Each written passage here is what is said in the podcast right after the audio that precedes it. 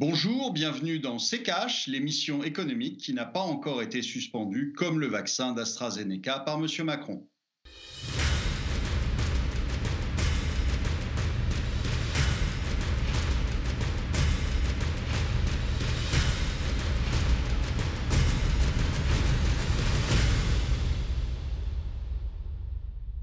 Bonjour, aujourd'hui nous allons parler du rebond économique de la Chine.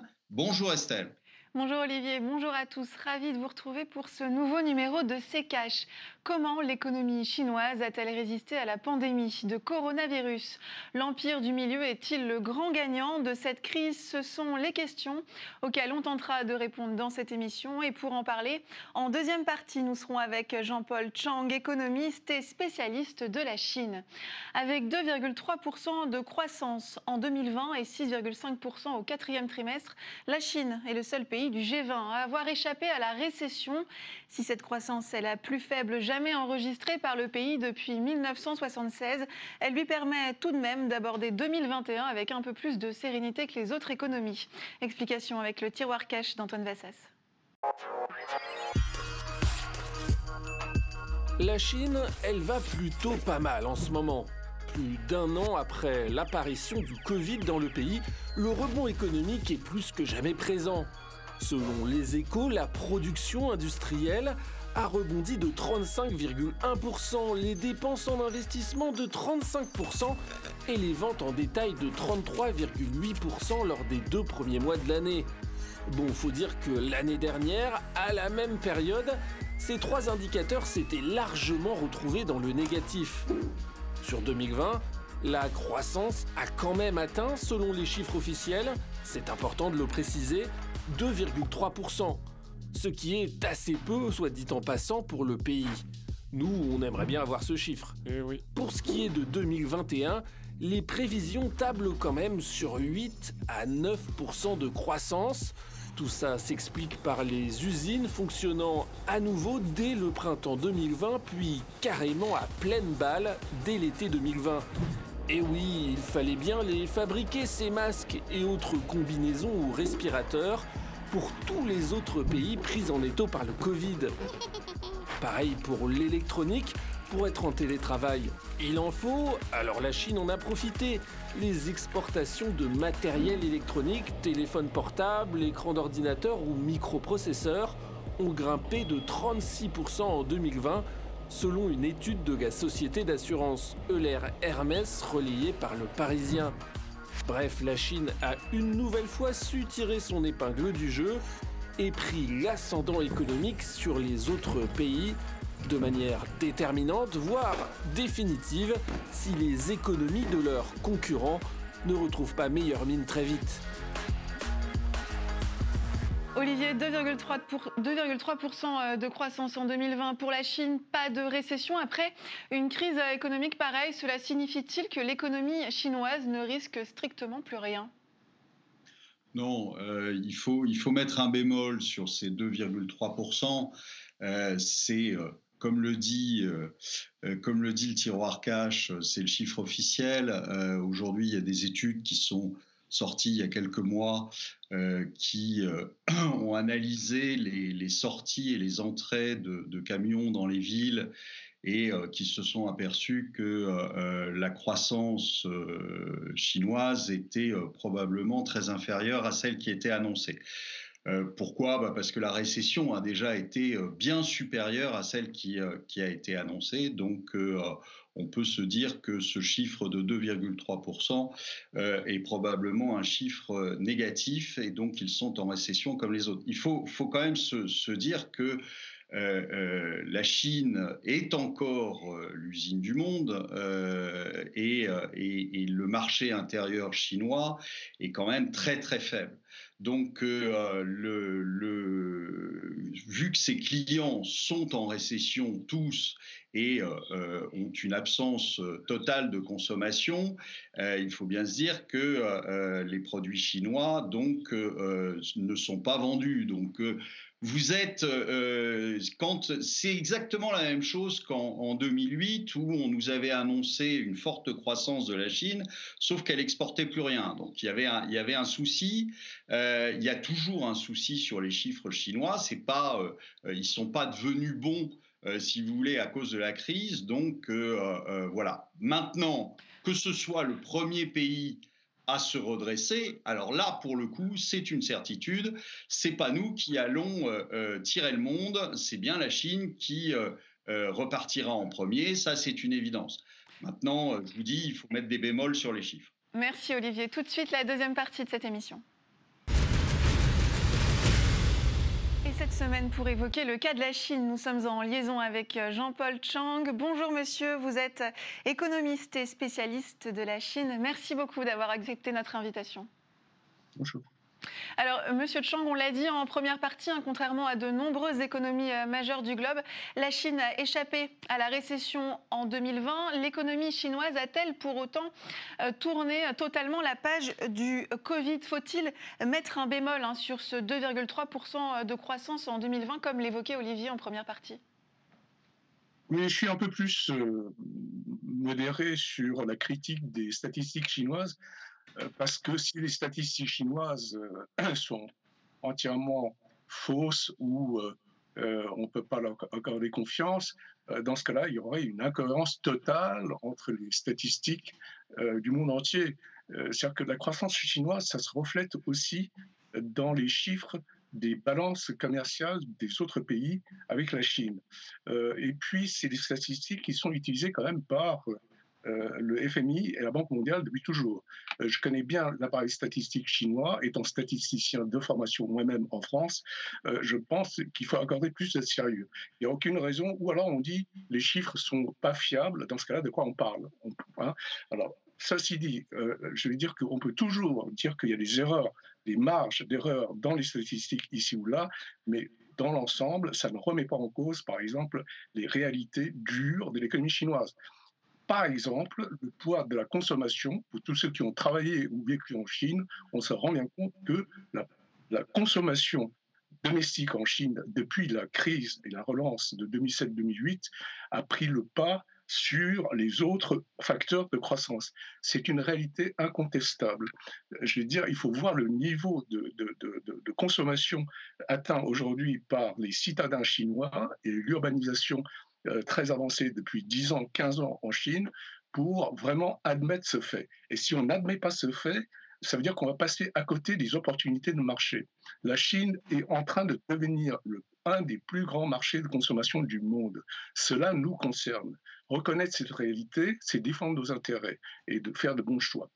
Alors, c'est pour ça, je pense que sur l'économie chinoise elle-même en 2020, il est clair que les deux premiers mois de l'année ont été catastrophiques et, cela a duré pratiquement jusqu'à la fin du premier trimestre avec des chiffres effectivement qui sont dus à un arrêt physique des activités suite à des confinements ou à des interdictions de voyage entre les différents pays. À partir du deuxième, troisième trimestre, les choses ont repris un peu en Chine, mais c'est vrai que le ralentissement de l'économie mondiale des partenaires chinois ont continué à peser finalement sur la croissance chinoise. Mais cela dit, encore une fois, il y a, une continuité de, la capacité à la fois de consommation, d'investissement euh, et d'une façon générale collective chinoise, qui a été interrompue de manière exogène par des facteurs exogènes imprévus de pandémie, mais qui effectivement n'ont pas vraiment touché mortellement l'ensemble de l'appareil économique chinois. Donc il y a une sorte de reprise. Euh, certes, les chiffres du début de cette année sont plus impressionnants parce qu'on part statistiquement d'une base très basse et que bien sûr, bien sûr ça va s'amortir après. Mais euh, dans l'ensemble, il est clair que l'économie chinoise est en train de repartir, mais c'est une, une poursuite de ce qui a été fait avant. Et le secret de tout ça, au fond, c'est, un, ils avaient la capacité à la fois matérielle, administrative et politique de maîtriser la pandémie qui est la condition sine qua non finalement pour que l'activité économique redevienne normale, ce que les autres n'ont pas réussi à faire partout. Hein.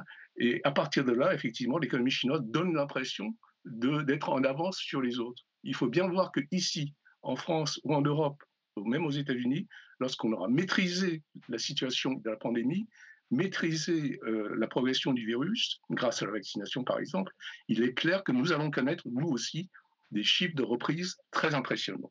Alors, en novembre dernier, l'excédent commercial chinois a battu un record pour s'établir à 75,4 milliards de dollars selon les chiffres des douanes chinoises. Parmi les secteurs hein, qui s'en sont euh, bien sortis, il y a le textile 33% sur un an aidé par les masques et les équipements médicaux 42,5%. Là aussi, euh, sur un an, 425,5 milliards d'euros. C'est ce que représentent les échanges Chine-UE sur les neuf premiers mois de 2020, ce qui fait de Pékin le premier partenaire commercial de l'Europe. Des chiffres qui ont contribué à doper hein, cette croissance du côté des prévisions pour 2021. Certains économistes prévoient 8 à 9% de croissance. Olivier, qu'est-ce qui fait euh, que selon vous, l'économie chinoise a si bien résisté? Non, mais alors, moi, je, persiste et signe hein, sur, les, sur, les chiffres, euh, sur les chiffres chinois. On l'a vu en 2018, on l'a vu en 2019. On a vu qu'il euh, y avait un, décalage entre euh, ce qui était annoncé et ce qui, et ce qui était réellement réalisé.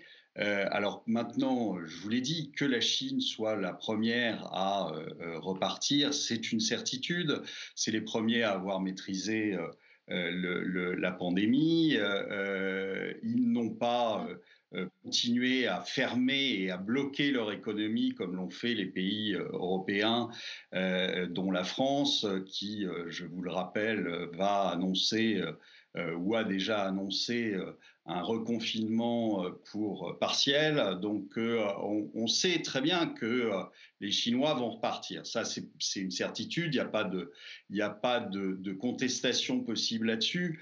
Maintenant, sur le, rythme de croissance, vous savez, il y a Monsieur le maire qui nous annonce 6% de croissance en, France euh, pour 2021, donc euh, tout est possible sur les, sur les prévisions. Hein. Vous pouvez donner toutes les prévisions que vous voulez.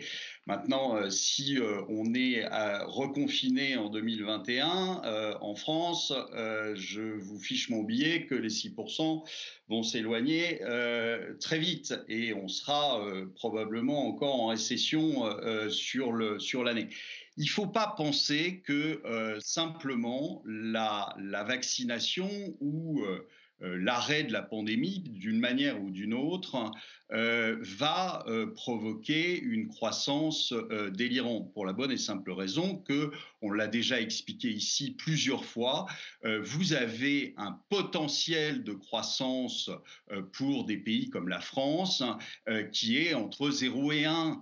Euh, pour des raisons démographiques, pour des raisons euh, de dette abyssale, pour des raisons de euh, fonctionnement du, de, de, la sphère publique qui, qui est hors hors de, de, contrôle. Pour revenir, sur la Chine, Olivier, qu'est-ce qu'elle avait de plus que nous avant, par exemple? On est très très loin d'un potentiel de croissance de, de, et de rebond de 5, de 6, de 7% durable. Alors oui, vous aurez peut-être une, petite reprise, mais euh, euh, ne pensez pas que dans les pays européens, on va avoir une croissance délirante, parce que c'est pas vrai.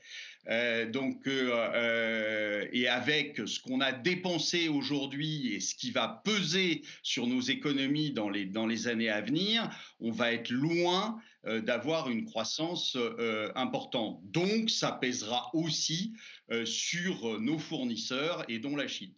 Monsieur Chang, en Europe, hein, mais aussi aux États-Unis, des plans de relance ont été dégainés. Qu'en est-il concrètement en Chine? Alors, c'est la grande différence, parce que je reprends ce que dit Olivier, effectivement, il y a, un élément qui est très important, c'est pas seulement la structure de l'économie, investissement, euh, euh, consommation, etc., qui sont différentes entre l'Europe et la Chine, les États-Unis et la Chine, mais il y a aussi la situation financière. C'est vrai que les Chinois avaient fait un gigantesque plan de stimulation économique après la crise de 2007-2008 et que ça avait provoqué beaucoup de bulles.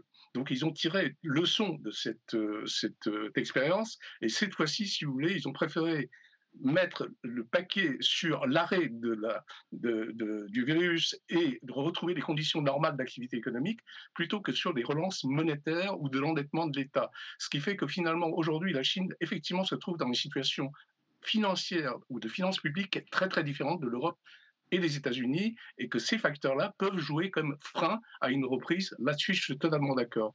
Euh, mais, mais en ce qui concerne l'économie européenne, il est clair que européenne et américaine. Il est clair que la croissance chinoise, encore une fois, je maintiens, mhm. euh, on a constaté sur 2020 une augmentation de l'ensemble des exportations de l'Union européenne sur la Chine. Certes, c'est moins de deux chiffres, mais c'est quand même un pourcentage positif. Donc ça veut dire que la consommation domestique chinoise représente quand même un marché potentiel, donc un facteur de croissance potentiel pour nos produits euh, européens vers la Chine. Donc ça peut, la, reprise en Chine peut jouer un peu de moteur aussi pour la reprise dans d'autres zones du monde. Messieurs, on va marquer une courte pause, on revient dans un instant.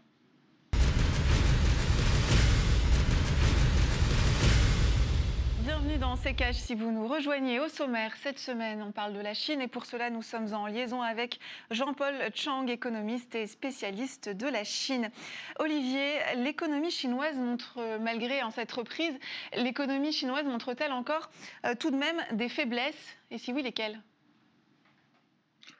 Il y a des faiblesses, euh, il y a des faiblesses structurelles. D'abord, il, y a un vieillissement de la population euh, qui est important.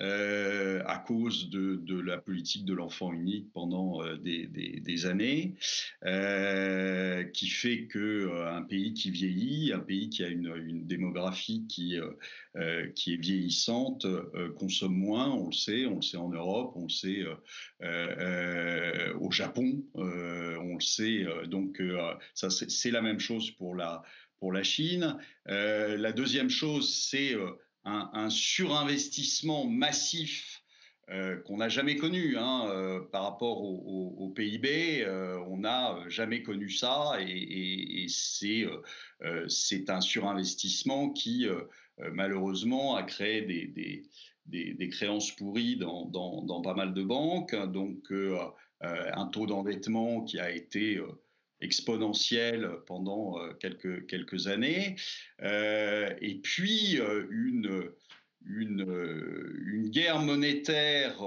probable avec, avec les États-Unis et qui est, qui est intéressante, plus que la guerre commerciale qu'avait déclenché M. Trump, qui était un, un amuse-bouche, je dirais, puisque je vous avais dit dans une autre émission que euh, les, choses étaient assez équilibrées. Alors, M. Biden a, recommencé euh, euh, une, espèce de guerre commerciale avec Huawei, et, mais c'est quelque chose d'assez équilibré puisque vous savez que les, Chinois ont quasi, un quasi-monopole sur tout ce qui est terres rares, euh, métaux rares, etc.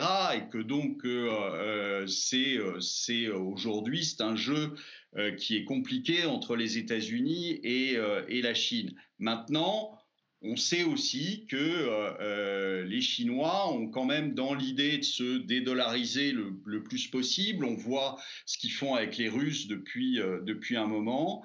Et, je pense que la vraie question, elle est là. Elle est sur une, une guerre monétaire qu'il y a entre, euh, euh, entre les Chinois et euh, les Américains, une perte de suprématie du dollar qui risque de ne pas faire plaisir aux États-Unis. Et, et, je pense que la guerre commerciale est une l'arbre qui cache la forêt, quoi, si vous voulez. donc, donc voilà, l'espèce les, les, de, de jeu de pouvoir pour euh, la, la, suprématie mondiale euh, a commencé il y a quelques, il y a quelques temps et euh, va se continuer sur les, sur les prochaines années.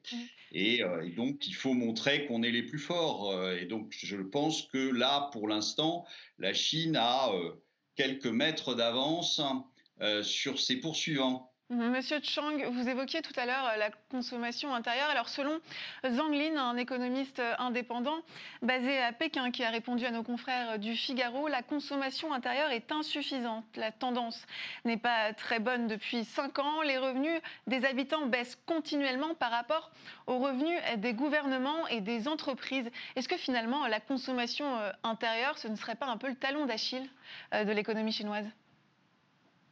Non, je ne crois pas, parce que le, je pense que les inquiétudes là-dessus sont euh, pour le moment encore exagérées.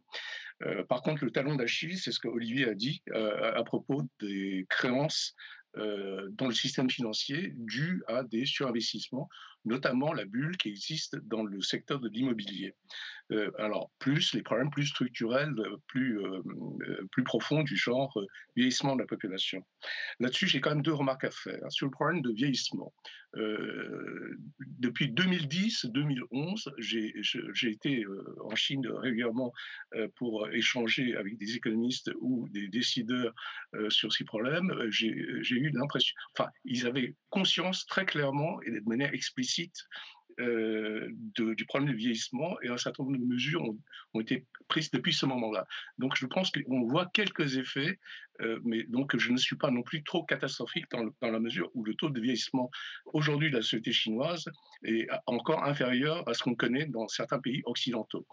Deuxième chose, euh, c'est euh, les problèmes de l'endettement, qui est un problème sérieux, parce que ça peut provoquer, en effet, notamment pour les créances immobilières, des effets dominos sur d'autres secteurs et pourrir le système financier et remettre même en question euh, la position chinoise dans, la guerre monétaire dont parle Olivier tout à l'heure. Donc le système financier chinois, en talon d'Achille, c'est les créances. Or là-dessus, c'est aussi un message qui a été répété depuis des années par les autorités de supervision monétaire. Et on s'aperçoit que l'année dernière, par exemple, en 2020, pour la première fois depuis sept ans, ils ont réussi à maîtriser la croissance euh, des créances dans le secteur immobilier. Euh, c'est le secteur où les croissances ont cru en montant absolu à, à un taux très faible par rapport à huit autres secteurs euh, de type de, créances, créances euh, sur la consommation, créances sur euh, investissement autre que immobilier, etc., etc. Donc ça veut dire qu'il y, a quand même un effort de maîtrise de ces problèmes-là. Ce qui différencie un peu quand même la Chine de, nos, économies ici, c'est que comme ce n'est pas un système totalement libéral et qu'il y a une planification, ce qui permet de finalement de déterminer, détecter des problèmes relativement à l'avance et de prendre des mesures finalement. alors, le système politique explique peut-être l'efficacité euh, de ce type d'intervention qui fait que, malgré tout, ça fait quand même des années et des années que tous les ans, on entend parler de l'effondrement à venir de l'économie chinoise et ça ne s'est jamais produit. Mhm. Euh, rapidement, avant de se quitter, le Center for Economics and Business Research estime que la Chine deviendra dès 2028 la première puissance économique mondiale. Le pays détrônerait ainsi les États-Unis cinq ans plus tôt que ce qui était initialement prévu l'année dernière. Peut-on dire que le Covid a accéléré la montée euh, de la Chine dans l'économie mondiale, Olivier? Alors, vous savez, ce genre de prévision, euh, euh, c'est caduque à chaque fois pour la bonne et simple raison que aucun prévisionniste n'est capable de prévoir la moindre rupture. Euh, moi, je me souviens d'une d'une étude qui avait été publiée par la, BNP il y a en 2000. donc il y a 20 ans, qui nous expliquait qu'en 2010, euh, la Chine, euh, euh, ce serait les maîtres du monde, ce serait une, économie avec un PIB supérieur aux États-Unis, etc., etc. Et donc, si vous voulez, il se trouve qu'en 2010, malheureusement, même si la Chine avait fait beaucoup de progrès, elle n'était pas encore passée devant les États-Unis. Bon, donc ce genre de prévision, si vous voulez, c'est toujours à prendre avec des pincettes. Alors, ce que je vous ai dit, je, continue à le dire, oui, la Chine est une puissance avec laquelle il va falloir compter de plus en plus. Oui, la Chine est en train de prendre une place prépondérante. Oui, la Chine euh, est en train de, euh, pas est en train, se euh, redressera et ira plus vite que les autres. Ça, c'est une certitude. Maintenant, euh, les prévisions pour 2028 au lieu de 2030, mm. euh, excusez-moi de ne pas y porter très, plus d'attention qu'il ne faut. Merci beaucoup Jean-Paul Chang d'avoir été parmi nous dans cette émission. Je rappelle que vous êtes économiste et spécialiste de la Chine. Olivier, nous, on passe aux questions cash. Question de Patrick Olivier. Quelle est la différence entre l'inflation publiée par l'INSEE tous les mois et l'inflation ressentie par les ménages? Bah, il y a une énorme différence en fait. Euh, pourquoi? Parce que euh, euh, pour, pour, beaucoup de raisons. c'est le mode de calcul qu'utilise l'INSEE. Euh, L'INSEE, par exemple, va mettre euh, la partie immobilière, que ce soit locatif ou les, intérêts d'un emprunt, euh, en très peu proportionnellement par rapport à la réalité. Et donc au coût réel pour le ménage euh, d'une location euh, d'appartement. Donc euh, c'est faussé par rapport à ça, c'est faussé aussi parce qu'il y a une pondération avec la technologie. C'est-à-dire que vous avez une, voiture avec sans airbag, par exemple, et les airbags arrivent. Et la voiture euh, augmente de 15%. Euh, Et là, on va vous dire, bah non, elle n'a pas augmenté parce qu'il y a une technologie en plus hein, euh, qui fait que, en fait, c'est le même prix. Eh ben non, au, final, vous sortez quand même 15% de plus pour acheter votre voiture. Et vous ne pouvez plus trouver euh, en fait la, voiture de remplacement. Et donc euh, ce système qui consiste sans arrêt à remplacer un produit avec un produit moins cher ou euh, supprimer un produit parce qu'il augmente trop, etc., fait que l'indice d'inflation qui est calculé par l'INSEE n'a absolument rien à voir avec la réalité, c'est-à-dire vous qui allez faire vos courses, qui vivez, qui avez des dépenses et qui ne sont pas comptabilisées dans cet indice de l'INSEE. Donc euh, l'indice de l'INSEE, si vous voulez, c'est un truc totalement théorique. Euh, il y a quelques années, on, en riait puisqu'il y avait le euh, prix de la balle de tennis, comme si tout le monde s'achetait des balles de tennis tous les mois. il y avait le prix de la balle de tennis dans le panier de l'INSEE. Donc c'est pour vous dire que euh, euh, ce, chiffre est tout à fait théorique et n'a absolument rien à voir avec la réalité. Et vous avez une augmentation du coût de la vie, mmh et ça depuis euh, très longtemps. On le voit sur les produits alimentaires, on le voit sur l'essence, on le voit sur beaucoup de choses. Et, et ça n'est absolument pas reflété dans un indice INSEE qui est euh, à moins de 2% d'inflation par an depuis euh, déjà un bon moment. Donc euh, cette différence fait que généralement les gens ne comprennent pas qu'on leur dise qu'il n'y a pas d'inflation alors que tous les jours, quand ils font leurs courses, ils s'aperçoivent qu'il y en a une et une importante. Merci beaucoup Olivier. C'est la fin de cette émission. Merci de votre fidélité. Rendez-vous sur notre site internet pour découvrir nos précédentes émissions. Et puis euh, pour la semaine prochaine, n'oubliez pas de poser toutes vos questions à Olivier sur les réseaux sociaux avec le hashtag RTCash. Olivier, on se quitte avec votre dernier mot. Il y a quelques années, Pierre Fitt écrivait Quand la Chine s'éveillera, le monde tremblera. Eh bien, aujourd'hui, la Chine s'est éveillée et le monde tremble.